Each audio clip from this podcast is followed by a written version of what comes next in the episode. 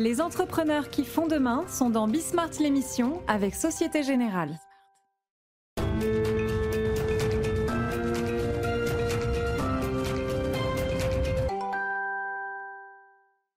Salut à tous, c'est Bismart. Euh, on est là, puis euh, bah, à partir de demain, on verra bien comment est-ce qu'on fera cette émission. Hein. Voilà, on est à peu près logé à la même enseigne que vous, à la même enseigne que tout le monde. Euh, on a pas mal de trucs d'ailleurs là hein, pour, terminer. en termes de, alors j'appelle ça combat industriel. On va voir hein, quelle est justement l'ambiance industrielle autour de Robur qui va nous accompagner aujourd'hui. Pas mal d'innovations, parce qu'à un moment, on sortira de tout ça quand même. et puis alors, juste à la fin, on ira parler d'un des sujets du moment quand même, qui est la cybersécurité on dit que c'est quand même, enfin, beaucoup de choses sont en train de se jouer là-dessus. C'est parti, c'est Bismart. Donc on démarre avec l'industrie. Ingrid Goutani, bonjour Ingrid. Bonjour, merci beaucoup de me recevoir. Mais c'est moi, je suis ravi que vous soyez là. Voilà, les, femmes qui se battent dans l'industrie. Robur, alors euh, j'ai écrit combat de l'industrie textile parce que quand même, j'ai envie qu'on parle un peu de textile, même si vous, vous êtes sur un domaine particulier. Tout à fait. Donc nous, nous sommes fabricants de vêtements professionnels depuis 1922. Nous sommes une entreprise familiale basée à côté de Lyon et nous fabriquons des vêtements essentiellement pour les professionnels dans l'industrie de l'hôtellerie, de la restauration, du spa, du médical, du bien-être. Euh, du transport et de l'industrie. Est-ce que c'est alors mais d'abord juste euh, un mot donc euh, entreprise familiale ça veut dire que c'est quoi? C'est votre grand-père qui Notre arrière-grand-père ouais, Léon Goutani. C'est ça. Tout à fait. Assez souvent quand même pour qu'une femme soit à la tête d'un d'un outil industriel, d'une usine, enfin voilà, bref d'une entreprise industrielle pardon je trouvais pas le mot. il faut que ce soit une tradition familiale. Pour nous, on a la chance d'avoir avec nous de, de super équipes. Et c'est vraiment ce qui m'a séduit, c'est la qualité des projets, la façon dont on travaille, avec le respect de la chaîne de valeur, aussi bien. On va en parler, mais j'ai vu beaucoup de parcours de jeunes, femmes comme vous qui, au départ, je ne sais pas, quand vous aviez 20 ans, c'est Ah non, moi, diriger euh, l'usine, jamais, je vais faire autre chose. Et puis, à un moment, ça ressort de vos tripes, et puis vous vous dites Bah oui, euh, parce qu'il y a un concours de circonstances, c'est moi qui m'y colle. Est-ce que ça s'est passé comme ça? Oui, il y, ah. y, a un formidable, en tout cas, il y a un formidable euh, ADN chez nous, vraiment, qui sont basés sur l'innovation, euh, nos engagements RSE. Non, non, non, vous ne me répondez pas là. Ingrid, quand elle avait 20 ans, est-ce qu'elle avait. Sortez de vos éléments de langage? ne soyez pas politique. Ingrid, quand elle avait 20 ans, est-ce qu'elle avait envie de diriger l'usine? Moi, j'ai eu la chance de voyager pendant plus de 10 ans et de travailler dans des groupes hôteliers voilà, qui, qui, qui m'animaient. Et qui utilisaient euh, Robur alors Tout à fait. Et aujourd'hui, j'ai la chance de les habiller et d'habiller aussi euh, de nombreux secteurs d'activité. Mais comment est-ce que vous êtes revenu diriger l'usine? Alors en 2016, c'est vrai que le, les usines d'ailleurs. Oui, tout à fait. en 2016, la question s'est posée et euh, voilà, j'ai été séduit, comme je vous disais, par la qualité des projets, par l'ADN de la marque et euh, la, pérennisation de son histoire. mais, ça, Ingrid, c'est des phrases qu'on apprend par cœur. Non, en plus, c'est le cas. Mais oui, ça doit être vrai. Mais comme vous le dites, vous voyez, de manière presque mécanique, on se dit, oh, là, c'est ça par cœur. Non, non, c'est vrai. Est-ce que, donc, c'est quand même euh, du textile technique, on va le dire comme ça. Tout à fait. Est-ce que c'est ça la condition de pouvoir? Alors, il y a une partie hein, que vous fabriquez en France, c'est pas la totalité, mais est-ce que c'est la condition de pouvoir maintenir un outil industriel en France, justement? Alors aujourd'hui, on a euh, deux activités. Une activité où on fabrique notre marque en propre, Robur, qui est distribuée dans 1000 points de, France, de 1000 points de vente en France et en Europe. Et on a une deuxième activité où là, on répond à des cahiers des charges précis pour chaque entreprise. Euh, l'idée est de venir apporter aux collaborateurs la meilleure matière pour avoir le plus grand confort et une durabilité et un entretien qui correspond aux attentes des entreprises. Voilà. Donc là, dans chaque, euh, dans chaque environnement, on a, euh, on a la chance d'accompagner les entreprises dans ce contexte-là. Vous, ça, vous voyez, mesdames, messieurs, c'est la jeune femme qui s'est trop préparée. non, mais c'est vrai. Mais oui, mais c'est pas ma question. C'est-à-dire ben, Ma question, c'est l'industrie textile aujourd'hui en France, il n'y en a pas beaucoup. Il n'y en a plus beaucoup. Voilà. Euh, vous, vous maintenez quand même un outil industriel en France. Tout à fait. C'est quoi les conditions pour justement rester compétitif euh, face à bah, une concurrence qui parfois d'ailleurs est juste à côté. Hein. Euh, ça peut être le Portugal, ça peut être euh, juste de l'autre côté de la Méditerranée. D'ailleurs, je crois que vous fabriquez une partie au Maroc, c'est ça, Ingrid? Oui, alors, une des conditions pour répondre à votre question, donc on a notre, nos bureaux d'études qui sont basés à Lyon. On a notre service marketing, notre service innovation, notre service recherche et développement. Le bureau donc le bureau d'études, on en a parlé. Il vient concevoir le produit. Après, il est prototypé dans nos propres ateliers à Rieux. Par la suite, vous avez des prototypes qui sont réalisés sur les lieux de production. À chaque fois, on laisse le choix à nos clients euh, sur à la fois le lieu, la matière et euh, les conditions dans lesquelles ils veulent que les marchés soient déployés. C'est le client qui peut choisir où est-ce qu'on va fabriquer son, sa tenue professionnelle. Oui, tout à fait. Et donc, mais ça peut être made in France. Bien sûr, on vient recommander à chaque fois dans chaque trousseau euh, un ou plusieurs articles qui sont faits en Made in France. C'est super intéressant ça. Et mais ça veut dire qu'ils payent plus cher à ce moment-là.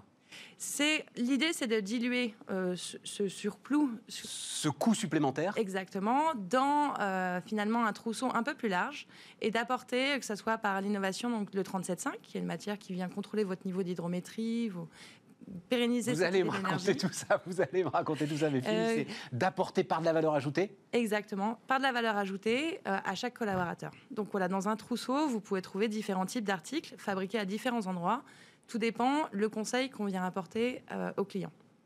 Et le client, il est sensible au fait que ça puisse être à un moment made in France, où lui derrière, on parle quand même de, de, de, de textile professionnel, euh, il est d'abord attentif à ce que ça va lui coûter. Alors, ils ont des contraintes. C'est sûr, nos clients, quand vous avez 10, 15, 20, 30 000 salariés, vous avez des contraintes financières et vous avez aussi des contraintes d'entretien. Euh, à partir de là, nous, on vient leur recommander, selon les typologies d'articles et euh, les quantitatifs qui sont à déployer, parce que vous avez des entreprises de très grosse taille Ouais. qui parfois ont des contraintes quand même. Ouais. Voilà. Comment est-ce que. Alors, on va y venir sur votre 37.5, là, parce que ça m'intéresse beaucoup quand même, mais comment est-ce que vous pilotez là en ce moment? Ben, Hier, par exemple, vous avez appris comme nous, même si vous aviez peut-être pu anticiper un petit peu ce qui s'est passé. Comment est-ce qu'on pilote euh, une entreprise qui fait euh, 20 millions d'euros de chiffre d'affaires, c'est ça, euh, Ingrid, hein, à peu près? À peu près, oui. À peu près 20 millions d'euros de chiffre d'affaires. Comment est-ce qu'on la pilote dans ce brouillard-là en ce moment? Alors, nos clients sont touchés euh, par cette période et, l'idée, c'est vraiment de rester à leur écoute, de les accompagner et de leur apporter des solutions concrètes. Là, euh, dès le 20 mars euh, 2020, donc pendant la première période de confinement, nous avons mis à disposition l'intégralité de nos unités de production pour répondre aux urgences. Et on a pu aider trois secteurs d'activité principaux. L'agroalimentaire qui nous a nous, tous nourris quand même pendant cette Tout période. à fait, tout à fait. Le service à la personne et les maisons de retraite, euh, où là, on vient quand même apporter des solutions à la fois aux porteurs, c'est-à-dire au corps médical, mais aussi aux patients. Quoi, par exemple Qu'est-ce que vous faites pour. euh, Alors là, on met à disposition des blouses, des masques, des surblouses, Ouais, euh, et puis pour les hôpitaux, où ils se sont trouvés dans une urgence absolument inconnue jusqu'à maintenant. Euh, il a fallu euh, changer tous nos, nos plans de production. Effectivement, euh, je pense que beaucoup seraient d'accord pour, dire qu'on a changé nos plans de production plusieurs fois par semaine. Ouais, c'est ça. Oui, oui, une grande adaptabilité, une grande agilité. On a la possibilité de le faire parce que toutes nos unités euh, sont en propre. Et on a la chance aussi d'avoir une équipe absolument incroyable qui a fait un travail formidable pendant cette période, qui s'est mobilisée, qui s'est engagée, qui sont venus modifier les fiches techniques, qui sont venus euh, nous accompagner, notamment parfois sur le transport, parce qu'on a eu des gros problèmes de Mais transport. bien sûr, c'est la chaîne logistique aussi, hein, euh, derrière, faut Exactement. modifier. Évidemment, Voilà. évidemment. Et donc là, on a des collaborateurs qui étaient, euh, qui étaient motivés et qui ont pris en charge ce transport. On a des collaborateurs qui sont venus nous apporter euh, de l'aide Là, ça sur recommence, là. Là, de la même façon, on on a une équipe, euh, encore une fois, hyper mobilisée. Pour cette deuxième période euh, dite de confinement, la dynamique est la même. On restera à côté de nos clients, à leur écoute et à leur service, Mais pour leur apporter des solutions euh, adaptées. Bien sûr, mais il n'y a pas une forme d'usure de la part justement de vos équipes formidables, etc. Et tout. Sauf que les gars, à un moment, ils- enfin, euh, c'est compliqué aussi de tenir des cadences qui ne sont pas vos cadences habituelles. Alors là, l'idée, c'était juste de peut-être de travailler différemment, c'est-à-dire euh, de ça. trouver des solutions. Là, on a un cycle de production de huit semaines, d'arriver, de basculer sur un cycle de production d'une semaine. Cette année, on a la chance d'avoir pu bien anticiper l'approvisionnement des matières premières, des fournitures. Donc, on est en capacité aujourd'hui, on est prêt à répondre aux urgences et on a une équipe euh, commerciale qui est aussi adaptée, formée et en capacité d'apporter le bon conseil à chaque client et à chaque industrie. Et sur votre euh, mixte produit, on va parler comme ça, c'est-à-dire entre effectivement euh, les hôpitaux, les maisons de retraite euh, qui ont besoin de plus, et puis la restauration, l'hôtellerie, où là, pour le coup, ça doit s'effondrer. Euh, ça s'équilibre pour Robur à peu près Ou vous êtes dans quelle situation? Cette année, l'impact, il est encore un peu tôt pour nous pour le dire, Ouais. vu que l'environnement est très changeant. Je pense qu'aujourd'hui est une bonne journée pour euh, quand même rappeler ça et être, euh, être humble par rapport à cette période. Mais vous êtes humble et détendu. je, je vous trouve très détendu. Mais ça veut dire que vous avez activé tout ce qu'il y avait activé, PGE, soutien de trésorerie, etc. Ou vous restez assez calme là-dessus? Nous, euh, en début d'année, on avait sollicité la BPI pour un emprunt croissance, Ouais. euh, bah, qui, nous, qui aujourd'hui nous sert et qui, pour le moment, on, on- Besoin de rien d'autre. écoutez, on a des contraintes comme tout le monde, mais on- en tout cas, on essaie de trouver des solutions. Alors, solliciter la BPI, j'imagine, c'est pour tout ce dont on va parler en cette fin d'interview, c'est-à-dire tous les éléments sur lesquels vous innovez. Euh, on va raconter dans un instant l'histoire du plastique et tout, c'est quand même très très intéressant. Mais d'abord, votre histoire 37.5, là, c'est quoi 37.5 Alors, Racontez-moi un peu. Il y, a, il y a deux ans, on a lancé donc euh, l'adaptation d'une technologie qui provient du sport. Euh, quand vous courez, vous savez, euh, vous- c'est utilisé par tous les champions du monde de course à pied, de snowboard. Donc c'est une technologie qui fonctionne dans le chaud et dans le froid. Euh, et ça vient stabiliser, euh, en tout cas pour éviter les excès de variation de température et économiser de l'énergie. En partant de ce postulat-là, C'est quoi? C'est la matière elle-même qui est thermorégulante Enfin, c'est tout à fait, chose ça ça vient- vous venez créer un microclimat entre vous et la veste, ou vous et le vêtement, et ça permet d'évacuer la vapeur euh, plus rapidement. D'accord. Voilà. Donc ça, cette technologie, on l'installe typiquement l'année prochaine au sein des maisons de retraite, qui sont souvent des environnements surchauffés et qui amènent beaucoup de confort et qui est aussi compatible avec des lavages et des températures plus élevées, donc compatible avec le Covid. Voilà. Super. Le Sequal, qui est la technologie que vous évoquiez. Alors, le truc, c'est récupérer. Alors, racontez-moi ça aussi. Donc, les, les bouteilles plastiques, c'est euh, des bouteilles plastiques retrouvées dans la mer, c'est ça euh Tout à fait. Le, constat est assez simple. L'initiative Sequal récupère et rémunère les pêcheurs pour cette pêche de déchets. Euh, les bouteilles en plastique sont par la suite lavées, triées, floquées, retransformées en polyester. Ce à quoi nous, on vient ajouter du tencel pour am- amener du, du confort et de la douceur. Et, et- et le- combo de cet article vous permet de recycler jusqu'à 250 000 bouteilles pour 1000 collaborateurs en circuit court. C'est ça, 250 bouteilles font un vêtement. C'est ça, hein, euh, Ingrid Alors, Oui, a- 250 000 1000, donc euh, oui, 250 font un vêtement. Oui, mais c'est souvent dans un trousseau. Donc il y a 11 bouteilles par vêtement. D'accord, Voilà. 11 bouteilles par vêtement. Puis- Mais attendez, parce que vous avez prononcé si quoi C'est-à-dire, c'est vous qui avez monté, parce que là encore, il y a de la logistique. Faut aller, faut aller le chercher, le plastique. Enfin, vous êtes à Rieux-la-Pape, euh, a priori, jusqu'à présent, la mer n'y est pas encore arrivée.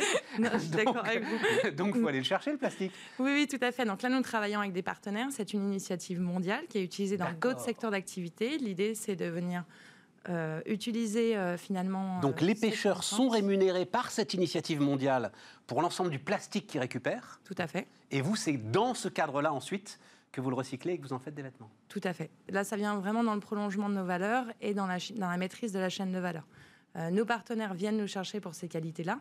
Euh, ils savent que euh, les, les bouteilles en plastique ont été préalablement. on, est, en tout cas certain de la, provenance de ces bouteilles en plastique. Et par la suite, ils sont donc réintégrés aux vêtements. Et là, même chose, vous leur laissez le choix, j'imagine, euh, et c'est pour eux peut-être un moyen derrière de valoriser leur propre activité que de dire euh, on a des vêtements techniques euh, qui sont faits en matière recyclée, quelque chose comme ça? Voilà, l'idée c'est de sensibiliser les entreprises à cette démarche, leur donner la possibilité de pouvoir le faire, toujours d'équiper leurs collaborateurs dans les meilleures conditions possibles, un geste, un environnement, un vêtement, euh, et pour, pour qu'ils puissent euh, eux-mêmes performer. Voilà. ça vous fait rire.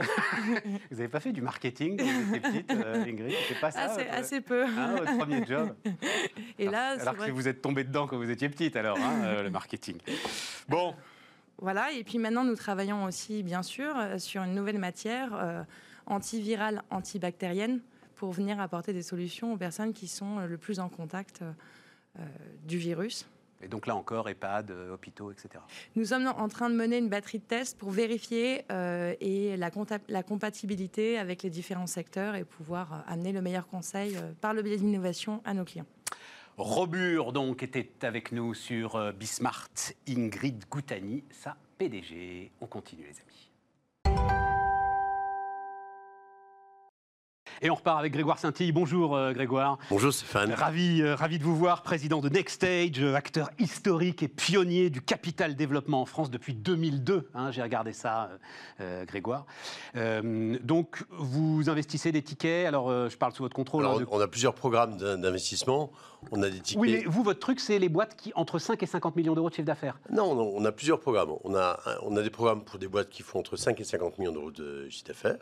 Et là, on fait des tickets entre 4 et 10 millions d'euros. Ouais. Et on a des, un programme euh, qui est d'ailleurs un programme de encore plus de long terme, et où on met des tickets entre 10 et 30, 40 millions d'euros. Dans des boîtes plus grosses. euh, Dans des boîtes qui sont plus importantes. Là, c'est le 5,50 quand même qui m'intéresse. parce Bien que, sûr. euh, donc, c'est une partie très importante du sous-jacent de notre économie. trop importante.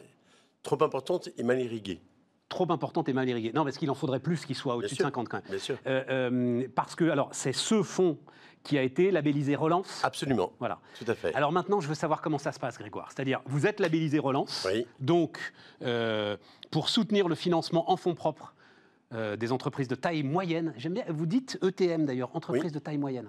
volontairement. Ce qui est- oui, ce qui est plus intéressant que grosse PME, parce que quand on dit grosse PME, à un moment, ça devient absurde. Quoi. Oui. Grosse, petite, moyenne entreprise. Donc les, les ETM. Comment ça se passe? Voilà. Là, moi, je suis euh, une, une bonne bo- une bonne boîte industrielle. euh, j'ai euh, 35 millions d'euros de chiffre d'affaires. euh, j'ai dû prendre un PGE euh, parce que mes usines euh, ont fermé. Euh, je suis pas sûr d'avoir envie de le rembourser. J'aimerais bien renforcer mes fonds propres. Comment je fais? Alors, 15 secondes, d'abord, il faut planter le, euh, le décor.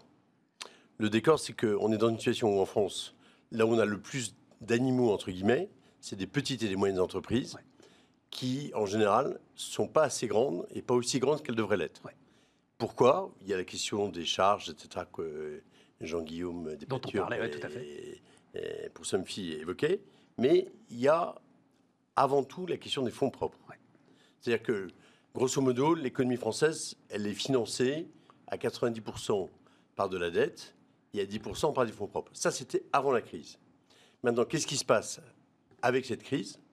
Première vague, on met en place les PGE, donc ça permet d'éviter euh, L'effondrement. l'effondrement. Ça ne veut pas dire que les boîtes ne sont pas touchées, mais euh, il y a des boîtes qui sont touchées, il y a des boîtes qui surperforment, on y reviendra. Et puis, deuxième, il y a la deuxième vague. Et on savait même avant la deuxième vague que l'enjeu, c'était ce qu'on appelle le mur des fonds propres. Tout à fait. Et nous, chez Nextel, ça fait depuis toujours qu'on 2002. dit- de- qu'on mène cette bataille des fonds propres. En 2002, en 2004, avec la création... Et il faut le dire d'un mot, hein, parce que euh, faut pas taper forcément sur le système. Ce sont les chefs d'entreprise français, moi là-dessus, enfin tout le monde me le dit, vous allez me le confirmer Grégoire, qui n'ont pas envie de, ça s'appelle se diluer, qui en fait se trouvent très bien finalement dans leur relation avec leur banque, Oui, à faire de la dette. C'est le, ont- le cercle vicieux du ça me suffit. Et voilà, exactement. Absolument. Voilà. Et parce que la France est un pays assez grand pour qu'on se dise si je suis bien dans mon pays ou sur mon marché, finalement, j'ai pas besoin de me développer. Si je suis en, au Danemark ou si je suis en Hollande, euh, ben, je pense forcément mondial. Bon, Donc- sauf que quand le choc arrive et qu'on n'a pas les fonds propres nécessaires, Voilà. alors on est balayé. Donc, qu'est-ce qui s'est qu'est-ce qui s'est passé? Euh, Donc, peut-être en, en 15 secondes, il faut remettre ça oui, mais Alors- vos 15 secondes font 3 minutes, Grégoire, donc Alors, euh, moi je veux savoir ce qui se passe maintenant là. Ce qui se passe maintenant, c'est simple. Là, par exemple, on est en train de finaliser un premier investissement dans ce véhicule euh, qui a été labellisé, qui est un des quatre premiers véhicules euh, labellisés sur le- la partie capital investissement, et donc la sur la bataille des fonds propres, parce que c'est vraiment la bataille des fonds propres. Ouais. Et ça, typiquement, c'est une boîte qui nous a approchés euh, et qui est dans une situation qui est dans les territoires en France, qui est dans le, dans le sud-est de la France, et qui est dans une situation où, en fait, ils s'aperçoivent que pendant cette période, ils, ils peuvent et il faut qu'ils accélèrent. Parce que euh, s'ils accélèrent pas, ils sont dans une situation où ils vont se faire euh, écraser. Et donc, pour ça, ce dont ils ont besoin, c'est pas plus de dettes, c'est plus de fonds propres. Et ces fonds propres, ça va leur servir à quoi? Trois choses.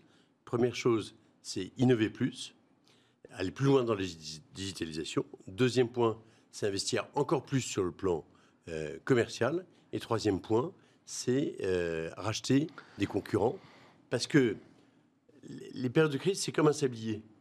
Euh, C'est-à-dire, soit vous ressortez plus fort, soit vous sortez complètement rabouté. Tout à fait, Grégoire. Mais le sujet pour vous, investisseurs, Oui. enfin, le sujet euh, Et je vais vous donner des chiffres après là-dessus. Pardon, je vous interromps. Non, moi, mon sujet, c'est comment faire en sorte que l'argent n'aille pas forcément à ceux qui n'en ont pas le plus besoin. Vous voyez, Grégoire, le sujet. L'argent va aller à l'argent. Vous dites vous-même, votre premier investissement, c'est dans une boîte qui a envie d'accélérer, pas une boîte qui est en train de calancher. Alors, euh, d'abord, euh, nous, l'argent qu'on investit, c'est l'argent qui nous est confié par vos clients. par nos clients. Et nos clients, c'est quoi? On a trois catégories. On a euh, des investisseurs particuliers, des entrepreneurs qui ont euh, réussi euh, et des investisseurs institutionnels. Dans les trois catégories, les gens, ce qu'ils veulent, c'est quand ils placent leur argent, c'est qu'il y ait une performance qui soit positive. Et grosso modo, c'est que ça leur apporte du 10 ou 15 Alors quand je dis ça, on dit, oh, c'est, mais c'est un gros mot. C'est 10 ou 15% par an de, de TRI. Mais, ah. mais, mais de TRI sur 5 ans, euh, Grégoire. bien sûr. Ah oui. bien sûr. Ah d'accord. Mais, bien sûr. Et, et c'est sur du moyen long terme. Ouais. Et donc, c'est pas une logique de rendement. C'est une logique, c'est je mets 100, grosso modo, je sais que à la sortie, mon, mon capital, il aura à peu près doublé. Et donc, voilà. Mais, et ça, en France, c'est sale de dire ça. C'est sale de dire ça parce que euh, l'économie française a été rabiotée par une culture de la dette. Et quand les taux d'intérêt sont à zéro, eh ben, ça rapporte plus rien. Et donc, aujourd'hui, le moyen le plus sûr de perdre de l'argent, c'est de le laisser euh, en monétaire. On est d'accord. C'est pour ça que vous êtes là, Grégoire. Et oui. C'est pour ça que c'est un moment très particulier pour nous. Euh, bah, il viendra nous voir bientôt, là, Nicolas Dufour, que le patron de la BPI est un génie absolu d'avoir lancé ce fonds, même s'il est limité euh, euh, à quelques dizaines de millions d'euros, pour permettre à des particuliers d'aller mettre 5000 euros en direct dans 1500 lignes. voilà. C'est un moment où il peut se déclencher quelque chose. Mais bien sûr. Oui, mais le, le, problème, c'est que, le, problème, c'est que moi, moi par exemple, moi là, voilà. Oui. Et il faut que je passe par euh, ceux qui détiennent mon assurance vie, c'est-à-dire les assureurs. Comment m'assurer que l'assureur, il ira faire, il ira investir justement dans ces boîtes du Sud-Est ou dans les territoires là Moi, c'est ça que je veux D'abord, euh, les choses sont en train de changer, parce qu'il y a quand même eu une loi Pacte. Dans la loi Pacte, il y avait un volet en particulier qui est le PER, qui est un énorme succès. Quand même, c'est 10 milliards d'euros à fin juin, après 6 mois de lancement. C'est un million de Français qui ont basculé sur ça, et c'est une logique avec un horizon de temps qui est de 24 ans. Pourquoi est-ce que vous croyez que aux États-Unis, il y a un, euh, comment ça s'appelle euh, euh, Vous prenez Amazon, ça vaut 1600 milliards. La Société Générale, aujourd'hui, ça vaut 11 milliards. Vous ne croyez pas qu'il y a un écart, un peu, un problème en capitalisation boursière? Je ne sais pas, Grégoire. Ben, pourquoi? Parce que les Américains, ils investissent dans leur économie au travers de leur retraite, et puis les Français, leur argent leur rapporte pas. C'est pas pour ça que la Générale vaudrait 1600 milliards, vous voyez? Mais non, mais il n'y a aucune boîte en France oui, au CAC 40 qui... Mais, mais c'est pareil, ce PER, moi je ne peux pas en piloter l'investissement ou je peux en piloter l'investissement? Vous allez pouvoir en piloter l'investissement. Les premières annonces vont avoir lieu dans les semaines euh, qui viennent. D'accord. Voilà. Les premières et on et, sera la pointe là-dessus. Et, donc ça veut dire que mais, ce fonds dont on parle, parce que revenons à ce, fonds dont on parle, ce fonds -là, il, est irrigué par... Il est irrigué par deux catégories d'investisseurs. Des, des, investisseurs entrepreneurs qui mettent leur argent au travail, parce qu'ils veulent mettre leur argent au travail dans l'économie, parce qu'ils ne veulent pas voir le fruit de leur boulot. On est. En 10 ans, 20 ans, ne rien leur apporter. Et puis en plus, ils ont des idées, des contacts, on, nous dit, et des investisseurs institutionnels qui ont décidé, et des très grands, on fera des annonces bientôt euh, là-dessus, de nous faire confiance. Parce que le véhicule précédent, je peux en parler, on l'avait lancé en 2009. En 2019, il a, il a fait 11 investissements. On n'a pas eu de paume. Et c'est un, un, un, véhicule qui a, qui a fait deux fois la mise et où il y a eu un 19,7% de TRI. On nous, dit on, nous parle de sens aujourd'hui dans l'investissement, Grégoire. Il y a des tas de gens qui aujourd'hui sont prêts peut-être même à renoncer, à, mais je, vous pose la question, à renoncer à du rendement pour faire quelque chose de bien avec leur argent. Voilà. Euh, consolider des entreprises, créer de l'emploi, euh, euh, assurer l'avenir de leurs enfants. En fait, c'est voilà. pas vous que je vais dire ça. On peut, je veux dire, je redis ça. Mais trouve que j'ai vécu longtemps aux États-Unis gagner de l'argent, ce n'est pas ça, même dans la Bible. Non, mais je, suis d'accord. Mais, mais c'était donc votre réponse. Non, non, non, mais bien sûr, bah, c'est pas ici qu'on va dire le contraire, Grégoire. Vous pensez bien. Mais, simplement, quand je vous ai dit, du sens. Quand, je vous ai dit comment faire en sorte que l'argent n'aille pas à l'argent, ce qui est toujours le problème de l'investissement, vous m'avez dit, bah, il faut le temps de rendement en face qui satisfasse mes clients. Est-ce que là, justement, ces clients seraient pas prêts à un sacrifice, enfin c'est même pas un sacrifice, mais, en tout cas, à ce que leur épargne soit on peut, dans les de, enfin, investie différemment. Aussi bien en grec qu'en chinois, en période de crise, il y a la crise, mais aussi l'opportunité. D'accord? Donc, dans ces périodes-là, il y a des gens qui mettent de l'argent au travail, qui ont très bien compris que c'était au contraire des moments opportuns pour mettre de l'argent au travail. Vous savez, vous connaissez le, modèle de Rothschild. Je, je, vends au son du clairon et j'achète au son du canon. Euh, voilà. Donc, euh, c'est un modèle. Et donc, quand le sang coule dans la rue, il disait. Quand est-ce que vous achetez When blood is on the streets. Voilà. vous maîtrisez vos classiques. Ouais, je connaissais la partie clairon. Euh, mais donc, nous, pour vous donner un ordre d'idée, on reçoit environ 400 à 450 opportunités d'investissement par an. Et on fait 5 à 10 euh, investissements par an. Eh bien, on est obligé d'être sélectif, parce que si, c'est le principe de la confiance. Non, mais je comprends. On est obligé d'être sélectif. Je comprends Et- votre logique, mais ça veut dire. Non, mais ça veut La dire. BPI fait son boulot, et remarquablement, sur la partie, euh, comme par rapport à des Grégoire, gens qui sont en difficulté. On est au bout, on est au bout. Oui. Ça veut dire que les boîtes fragiles ne seront pas renforcées par cette deuxième étape des Ça- fonds propres. mais quand on dit boîte fragile, le problème, c'est. euh, on est en train de regarder, il y a plusieurs dossiers qu'on est en train de regarder, il y en a deux dans des boîtes qui sont fragiles. Il y en a une de celles-là, auxquelles je pense, qui fait des choses extraordinaires dans le domaine de l'innovation environnementale. Pas bien, extraordinaire. Sur un marché qui est gigantesque. Est-ce qu'elle est fragilisée? La réponse est oui. Est-ce qu'elle a des opportunités gigantesques devant elle? La réponse est oui aussi. Donc il faut investir là-dedans. Et donc, euh, voilà. euh, Ouais, je comprends. C'est c'est- c'est ça notre métier. Bonne Et réponse. Voilà, il faut être, euh, faut être paysan, mais il faut essayer d'être capable de regarder loin, parce que dans cette période-là, la crise est en train de catalyser des superbes opportunités, et on voit toujours, c'est comme dans les forêts, hein, les arbres ils poussent d'en bas. Et c'est par les PME qui sont en bas, ils ne poussent pas par le haut, les arbres. Rockefeller aurait pu dire ça aussi. hein. Les arbres poussent d'en bas. voilà. Voilà. Bon, euh, ok. Et, et donc, vous allez être, alors, euh, juste, mais vraiment très vite, parce que là, on- Oui. euh, euh, vous allez être plusieurs centaines aujourd'hui, hein, spécialistes du capital investissement, à faire ce boulot, euh, Grégoire. Euh, il peut se passer quelque chose là euh, je- On je- peut avoir je une vraie souhaite, opportunité de déclenchement de fonds propres, d'investissement Mais bien sûr, écoutez, moi je vous donne un, un ordre de grandeur. Quand on a démarré avec Nextelge, en 2002, on avait 3 millions d'euros d'actifs sous gestion. Ouais. Là aujourd'hui, on a à peu près 5 milliards 5. Et on a 65 participations. Bon. Et vous avez, et, et vous avez euh, euh, euh, des tas de confrères oui, on a des tas de confrères. Donc, euh, partout aujourd'hui en France, dans et- les et bien territoires, sûr, etc. S'il n'y avait qu'un seul paysan qui allait Bon, ensemencer les forêts, ça ne marcherait pas. ça, Et- ça pousserait pas d'en bas. Exactement. Merci Grégoire. Merci beaucoup, Bon, Stéphane. à très bientôt. hein, À très On bientôt. fera le point sur ce qui se passe et tout. Moi, j'ai envie de. C'est important là, ce qui se passe en ce moment autour de ça. Donc voilà. C'est un- moment, c'est moment pio, c'est le moment où on va basculer du bon côté ou du mauvais côté de la force. Grégoire Saintille, euh, les amis, on marque une pause. On se retrouve dans un instant. Voilà, après donc euh, ces éléments un peu, un peu lourds, un peu durs, euh, on, va, on va aller dans l'innovation. Et, et- pff, presque innovation de circonstance finalement. Alors c'est Marie Corée Bayet qui est avec nous, fondatrice. Alors moi j'ai- encore noté pâtisserie numérique parce que ça veut bien dire ce que ça veut dire. Ouais. Même si là vous lancez alors un Kickstarter, je ne savais pas qu'il y en avait encore des Kickstarter. C'était la grande mode il y a Ouais. 3-4 ans, hein, Ouais. Kickstarter. Donc c'est du financement participatif pour les startups, hein, c'est ça euh, Exactement. Kickstarter Euh, Sur, alors là pour le coup, mais on, on va raconter tout ça, sur un, un outil euh, que tous ceux tous ceux qui ont une imprimante 3D peuvent utiliser. Marie, c'est quand même pas encore, enfin. Il y en a moins que de mixeurs quand même dans les cuisines encore des imprimantes 3D. Ça s'est pas massivement démocratisé encore. Alors ça commence vraiment à, à se développer. On est à 1,5 million et demi de ventes en 2019 d'imprimantes 3D personnelles. Sur le monde entier, hein, oui, voilà. Sur le monde entier, Sur le soyons monde précis. Euh, après, quand on regarde ce qui s'est passé pendant la crise du Covid-19 avec les makers, les gens qui possédaient des imprimantes 3D qui se sont organisés finalement pour euh, produire des visières, on voit qu'il y a à peu près 100 000 personnes en France qui se sont euh, organisées et qui sont, ont à disposition une imprimante 3D. Donc effectivement, j'ai choisi d'aller sur Kickstarter parce que comme vous le soulignez, c'est un marché mondial avec euh, bon, une présence aussi américaine. Donc ça m'intéressait d'être sur la plateforme américaine. On va voir, vous l'avez amené là, votre, Ouais. euh, votre petit outil. Alors en gros, c'est un outil, mais on va voir une vidéo parce qu'elle est très très claire.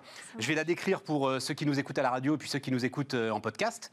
Donc c'est un outil dans lequel, qu'est-ce qu'on met là? On met une pâte. Oui, par exemple de la meringue, ça peut être du ketchup. Donc là, on met de la meringue et elle se fixe sur l'imprimante 3D. En fait, votre petit outil se fixe Oui. sur l'imprimante 3D personnelle Oui, de Monsieur Tout le Monde. Enfin, presque Monsieur Tout le Monde. voilà, c'est ça. L'idée, c'était plutôt que amener aux gens une nouveau type d'imprimante, une imprimante 3D alimentaire. Moi, je préfère euh, convertir les imprimantes existantes, leur donner plus en fait de possibilités et faire qu'elles puissent imprimer du plastique ou imprimer de la nourriture, puisqu'en fait, c'est comme une poche à douille mécanisée. Exactement. Et c'est exact. Alors vous voyez bien ce que euh, c'est. Voilà, c'est parfait. Poche à douille, c'est effectivement une poche à douille ultra précise parce que c'est ça le truc quand même. Voilà. Donc là, on voit des dessins formidables qui sont faits par cette poche à douille.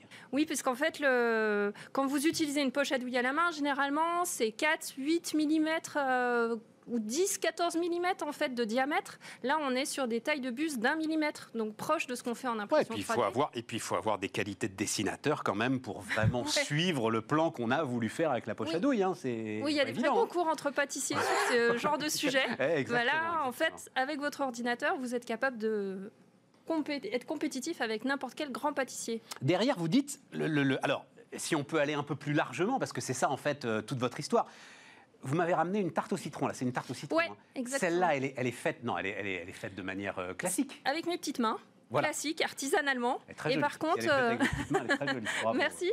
Et euh, par contre, le petit fantôme, le décor que vous avez par-dessus, il est en meringue imprimé en 3D. Voilà, ça. je l'ai fabriqué pour vous. Donc, petit fantôme en meringue qui est très très fin, c'est ça. hein, euh, c'est une meringue. C'est absolument infaisable comme finesse de meringue si jamais on passe pas par une imprimante 3D. Oui, ça serait vraiment compliqué, effectivement. Euh, des fois, je travaille même des décors qui sont euh, de l'ordre du millimètre. Donc, ça permet d'imaginer des structures euh, un peu différentes. Et puis, ça apporte une texture en bouche euh, sympa. Ça a le goût de la meringue, si jamais vous voulez goûter. Voilà, je ne sais pas si vous êtes prêt à tester. Ah bah oui, oui, oui, à fond. À fond, moi je vais tester. Alors, je vais tester la... Donc c'est la meringue imprimée en 3D, hein, voilà. ce qui reste une meringue classique. Il y a pas, ça ne change pas le, le La matériau. difficulté de la meringue par rapport à d'autres trucs qu'on peut tester en faisant des interviews, c'est que ça colle aux dents. Donc c'est pour ça. Excusez-moi, je n'avais pas pensé à ça. J'y vais tout doucement. Voilà. On dégustera ensuite. Qu'est-ce que. Alors derrière, c'est. Le. le- le- le- L'impression 3D alimentaire ou culinaire. Oui.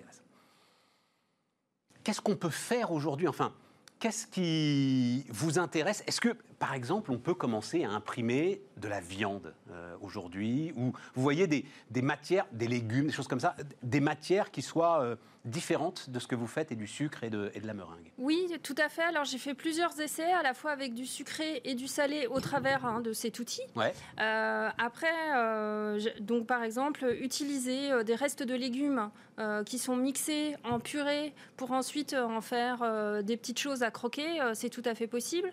Et le visuel, c'est ultra important en fait. Alors dans la pâtisserie, aujourd'hui, le visuel, on considère que c'est entre 60 70% en fait de l'appréciation du gâteau. C'est très très fort. Euh, dans un plat, de manière générale, ça reste aussi important.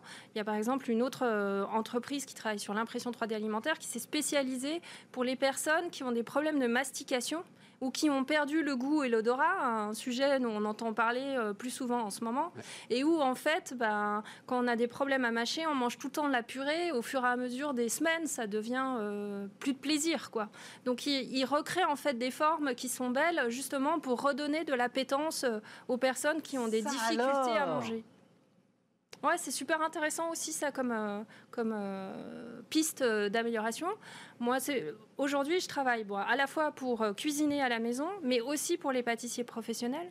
Puisqu'en fait, euh, j'ai une double casquette. Je travaille dans l'impression 3D depuis 2011. J'ai eu la chance euh, de participer à l'aventure de Sculpteo, dont j'étais la DG adjointe. Donc ça, Sculteo, les amis, c'est euh, la, première entreprise en fait hein, d'impression 3D au moment où on avait du mal à comprendre ce que c'était. Moi, je me souviens très très bien. hein, Mm. Je m'arrachais les cheveux et c'était Eric Carrel, pour Ouais. le coup, hein, le, le fondateur de WeThings, Mm.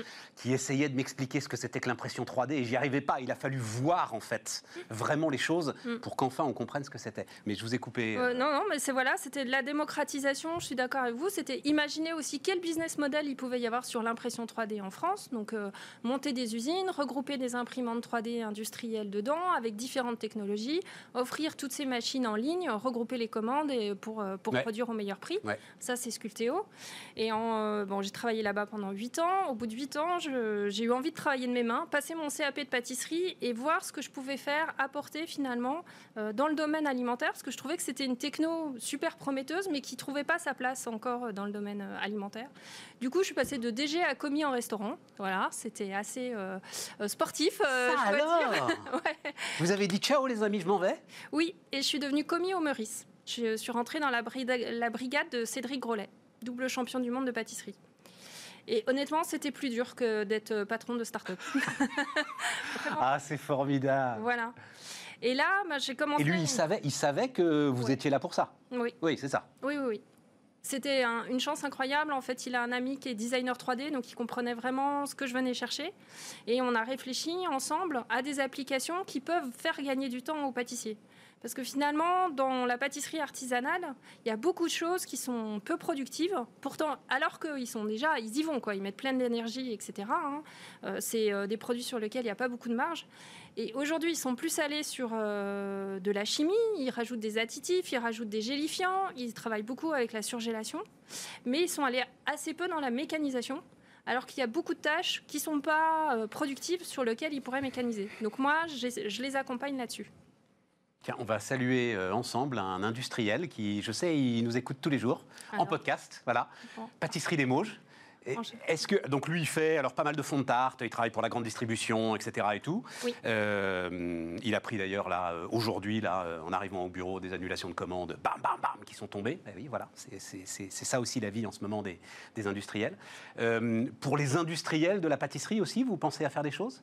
Oui, en fait, je travaille sur une technologie qui permet en fait de faire des formes alvéolaires, c'est-à-dire euh, des structures autoportées, on dirait en impression ça. 3D, C'est ça. mais qui soient comestibles et qui permettent finalement d'être remplies plus vite. C'est une des grandes forces ça, de l'impression 3D, mais alors impression 3D industrielle, Oui. c'est qu'on peut faire des objets qui sont, disons-le, totalement infaisables sans impression 3D, parce qu'on peut construire plusieurs structures l'une sur l'autre. C'est ça, hein Et, Exactement. et- et, euh, sans soudure, sans couture, enfin, c'est des choses Ouais. très impressionnantes. Exactement. Et vous voulez faire la même chose pour Oui. la pâtisserie La haute techno pour les gâteaux.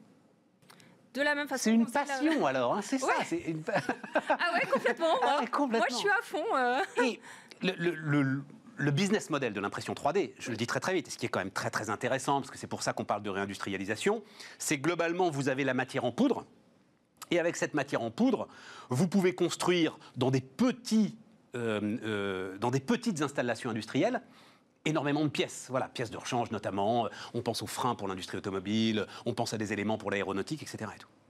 Est-ce qu'on pourrait avoir un jour de la, enfin, j'en sais rien, moi, vous voyez, de la, de la matière, euh, mais alors pour le coup euh, euh, Organique? organique, je cherchais le mot, Oui, en poudre, oui. Moi, avec je, laquelle on reconstituerait un petit peu ce qu'on veut finalement en fonction de nos envies? Je suis convaincue que c'est une des solutions.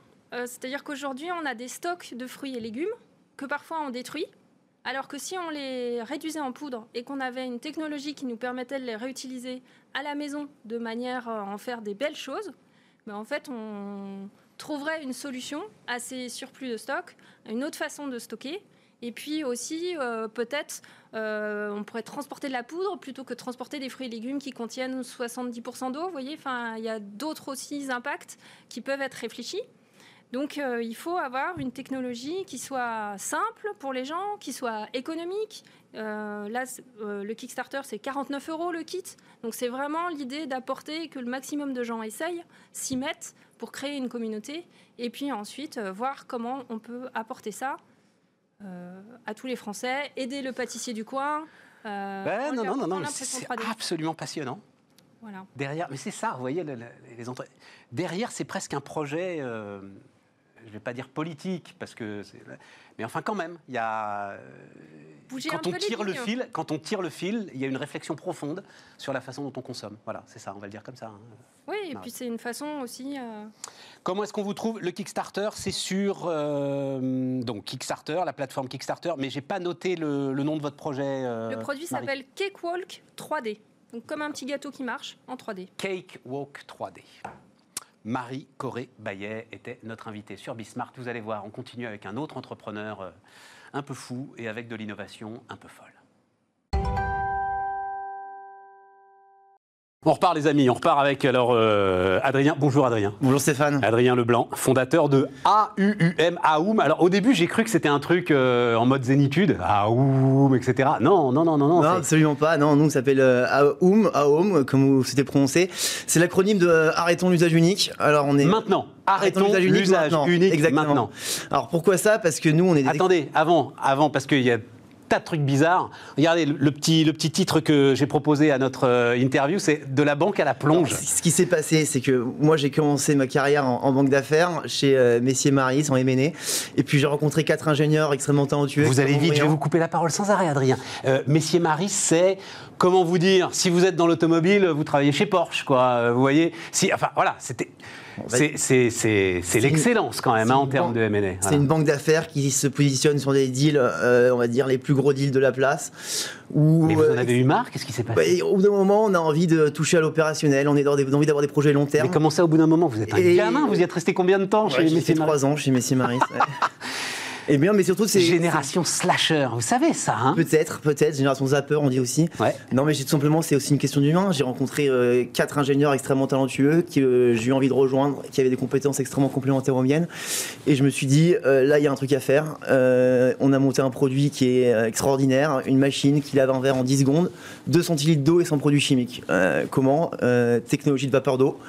Donc 5 secondes de Attends, on va la séchage. voir. On va, eh, on va la voir. le- le- On va il faut la voir. Il faut la voir parce que au début, moi aussi, je lisais ça, je, je comprenais rien.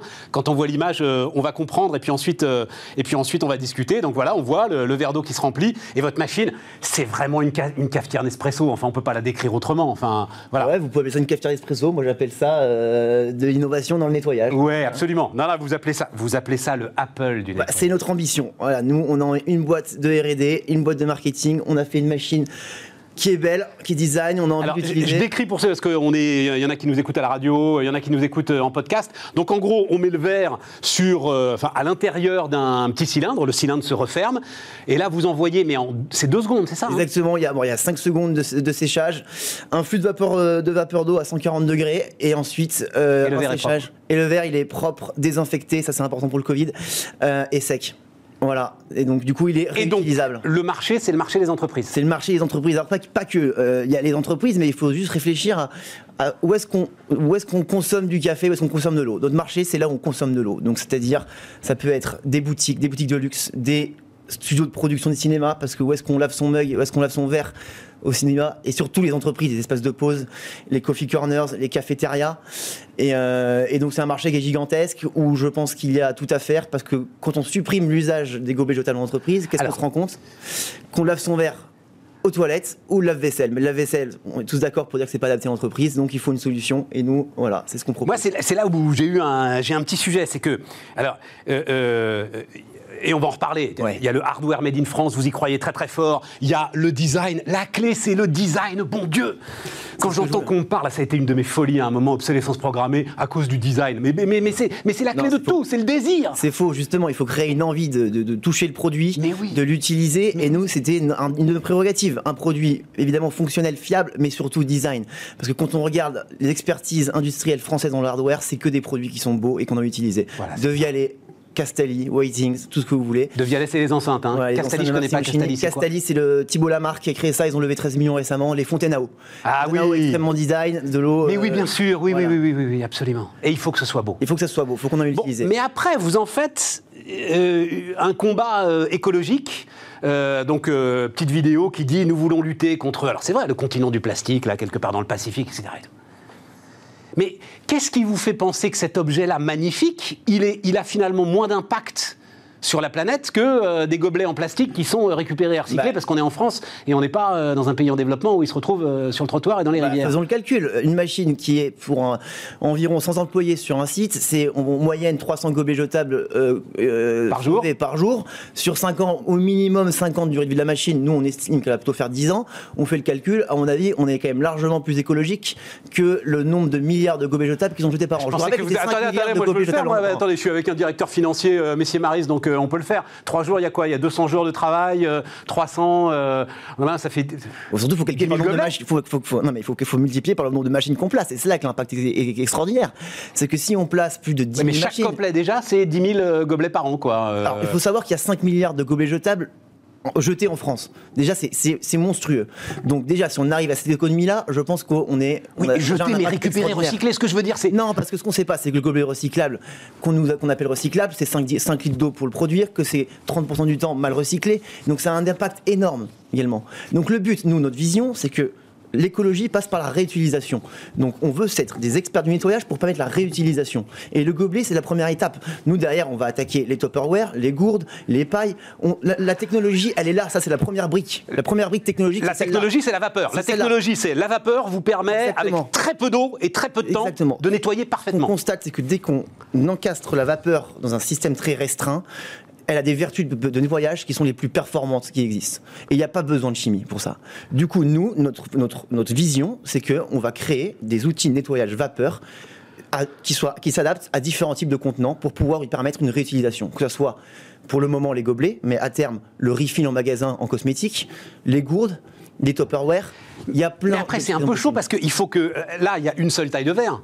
C'est a- taille unique quand même, votre truc. Ce qu'il faut dire, c'est que on a fait le choix et assumé de changer de paradigme, de dire maintenant il faut que le nettoyage s'adapte à son contenant et non le contraire comme on- on a toujours fait dans l'histoire de l'humanité. Donc on a un type de verre qu'on a voulu standard, 25 centilitres, double paroi qu'on développe avec Bodum euh, et qui nous permet de boire, avoir une Il expérience faut que la vaisselle s'adapte au nettoyage. Exactement. Donc- c'est pas le nettoyage qui doit on s'adapter doit à la vaisselle. s'adapter à des énormes volumes. Voilà, c'est un, c'est un choix. Ouais, non, pourquoi Oui, oui, puis c'est pas. On s'en fout. Oui, oui, Bah, vous avez regardez, raison. nous, Ouais, ouais, ouais. Je peux vous dire que c'est quand même plus agréable de boire euh, de l'eau dans, une, dans un verre double paroi Bodum que dans un mug où on voit pas l'eau. Ça, c'est tout ce que nous, c'est ce que nous disent les utilisateurs. Tout à fait. Voilà. Je suis Donc, d'accord. Je suis d'accord avec ça. Je vous suis sur l'assiette Il y a une standardisation du contenant qui est possible. Voilà. Bon, et alors, ben, euh, alors, il nous reste petite minute, mais euh, euh, alors, euh, vous avez évidemment de fortes capacités de, de monter des dossiers, de monter un dossier financier. Ce que je veux dire, c'est il a fallu quand même convaincre des industriels de partir dans Bah, votre on a idée. discuté avec beaucoup d'investisseurs. Heureusement, on est tombé sur des personnes très intelligentes qui ont compris le potentiel du projet. Ça n'a pas été forcément simple parce que le hardware en France, ça n'a pas ça. forcément de bonne publicité. Euh, mais quand on cherche et quand on sait convaincre les gens, on trouve. Donc là, on est effectivement en train de, de finaliser une levée de fonds. Euh, on peut pas y en dire plus pour le moment, mais ça va arriver très vite et on va arriver très rapidement sur le marché. Vous m'avez donné les trois clés euh, de alors ce qu'on va appeler une start-up industrielle finalement. hein, euh, on est ravis. Donc expertise industrielle, ça c'est Clé. vos copains cofondateurs copains, qui l'ont, voilà, ingénieurs. Design épuré, donc on vient d'en parler. Go to market efficace. Exactement. Ça veut dire quoi? Ça, ça veut dire qu'il faut trouver sa clientèle. Et donc, nous, on, est- on part sur de la prévente. Et vous allez voir qu'après cette émission, je sais qu'on va recevoir des milliers et des milliers de on n'en est pas encore là. Non. Non, mais on, on voit, on- quand, on discute aux clients, plus sérieusement, quand on discute avec les clients, on voit bien qu'il y, a y un véritable besoin et ils sont séduits par le concept et ils ont, ils ont envie de l'acheter, notre machine. Donc, euh, Parce qu'elle raconte une histoire. Dans le go to market, elle raconte une histoire. Il faut qu'elle raconte une histoire aussi, la machine. C'est exactement ça. Adrien Leblanc, donc euh, fondateur de Aoum. C'est, chaud le nom de. Ouais, on peut dire Aoum, Aoum, Aoum, Aoum, Aoum, euh, donc, merci, merci Stéphane. Arrêtons l'usage unique maintenant. Euh, Bismarck continue, les amis. Allez, on termine euh, cette, euh, cette émission. On la termine avec, alors pour le coup, l'un des sujets du moment, nous dit-on. Vous allez me le confirmer, euh, Freddy Milesi, donc fondateur de Sequoia, c'est euh, cybercriminalité.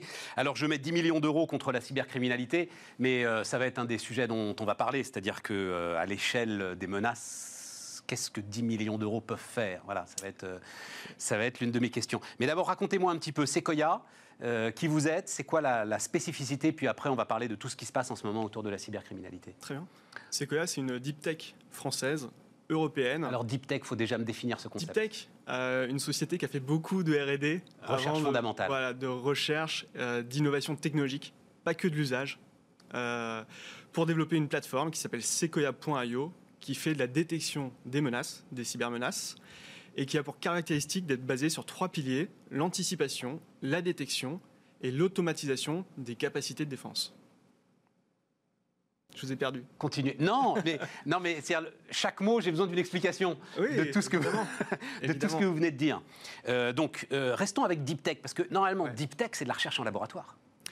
Alors, deep tech. Ça veut dire quoi euh, Deep Tech sur de l'intelligence artificielle, par exemple? Alors, deep tech pour nous, c'est typiquement le projet Sequoia.io. On vient de le sortir. Il est sorti en janvier 2020, donc c'est tout nouveau.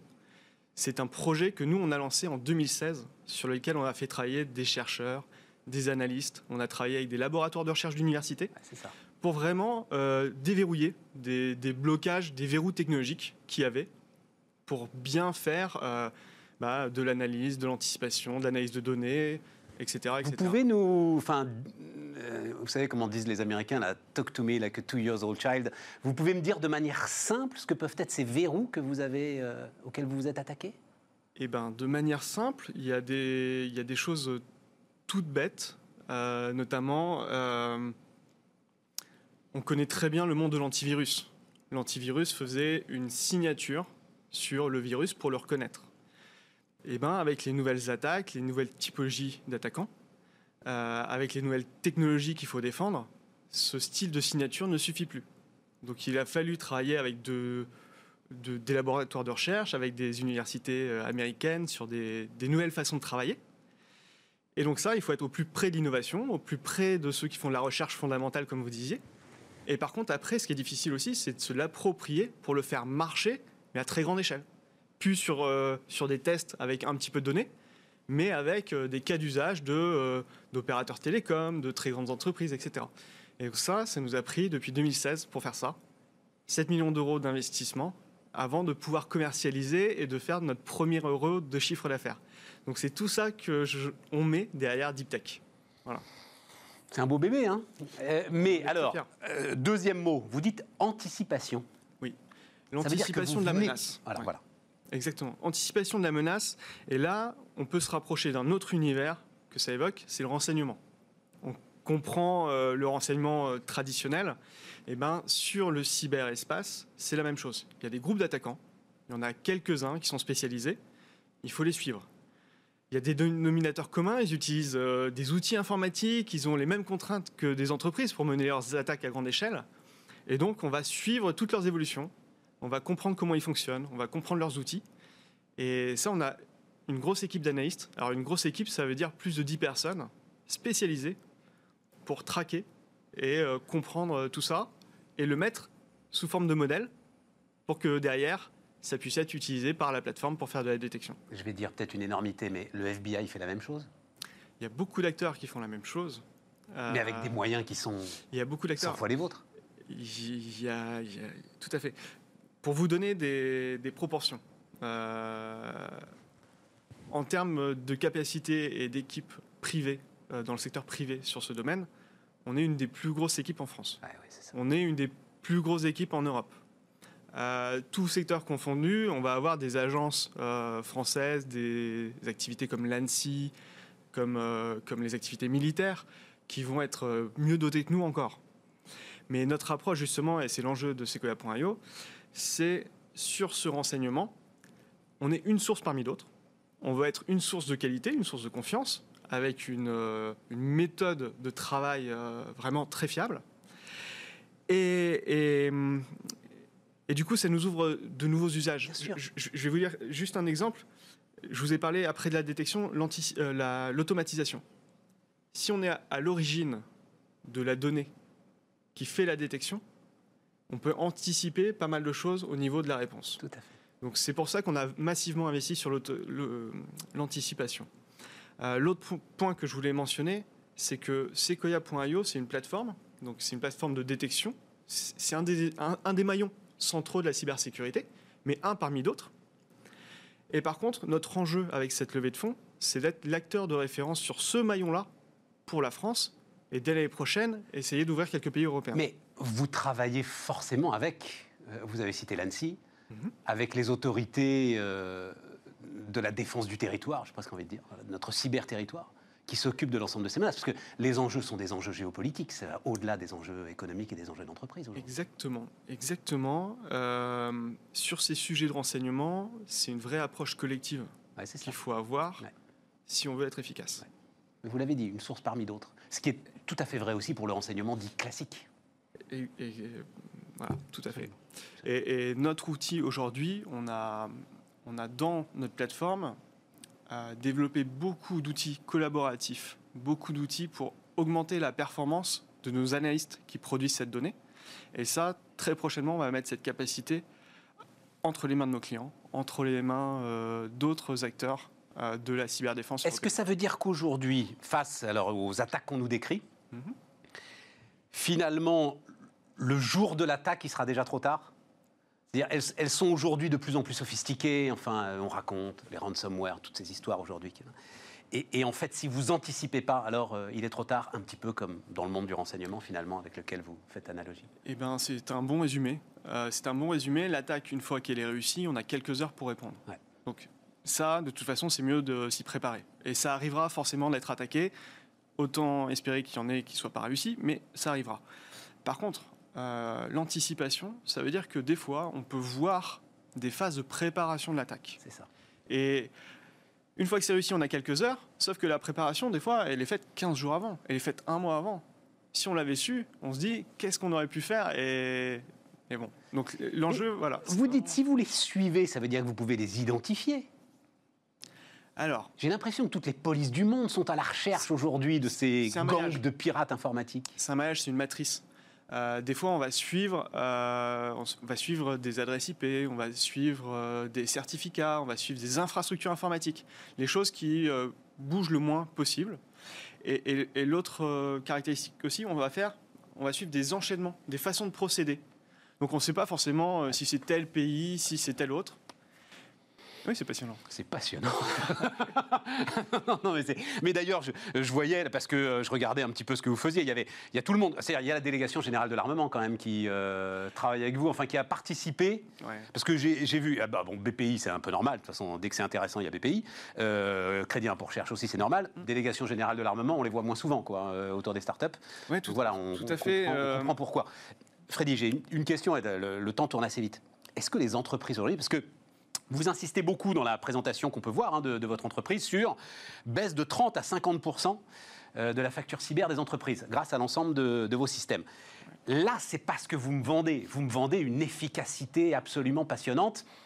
Et ça me paraît, moi, comme ça, basiquement, un meilleur argument de vente. Sauf si les entreprises ne sont pas encore prêtes, en fait, à payer le prix. Est-ce que là, elles ont compris que c'était sans doute l'une des plus importantes menaces qui pesaient sur, euh, sur leur activité? La compréhension, euh, elle arrive avec euh, les incidents, euh, les incidents médiatiques, etc. C'est le top management qui commence à comprendre et donc à débloquer certains budgets. Maintenant, souvent, ça se fait par communauté. C'est-à-dire, en ce moment, il y a une forte activité sur les collectivités territoriales, Ouais. sur les hôpitaux. Ouais. Donc, ce monde-là va augmenter en maturité. Il y a quelques années, c'était le monde maritime. Donc, c'est c'est un peu à- avec des rapidités différentes selon les industries.